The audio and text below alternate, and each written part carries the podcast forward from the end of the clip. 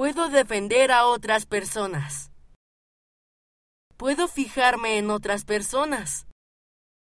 Un hombre llamado Saqueo quería ver a Jesús. Como era muy bajito, se subió a un árbol para ver mejor.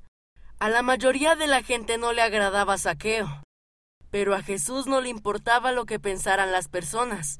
Vio a Saqueo y le pidió ir a visitarlo a su casa. Véase Lucas capítulo 19 versículos 2 a 10. Cuando alguien está solo, puedo tenderle una mano y ser amable con él. Puedo incluir a los demás. Algunos niños fueron a ver a Jesús. Sus discípulos querían que se fueran, pero Jesús dijo, Dejad a los niños venir a mí. Él los bendijo y pasó tiempo con ellos. Cuando alguien se siente excluido, puedo invitarlo a pasar tiempo conmigo. Puedo hablar a favor de otras personas. Una noche una mujer llevó perfume a Jesús como regalo.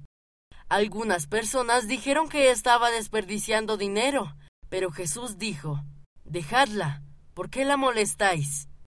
Les dijo que ella había hecho una buena obra.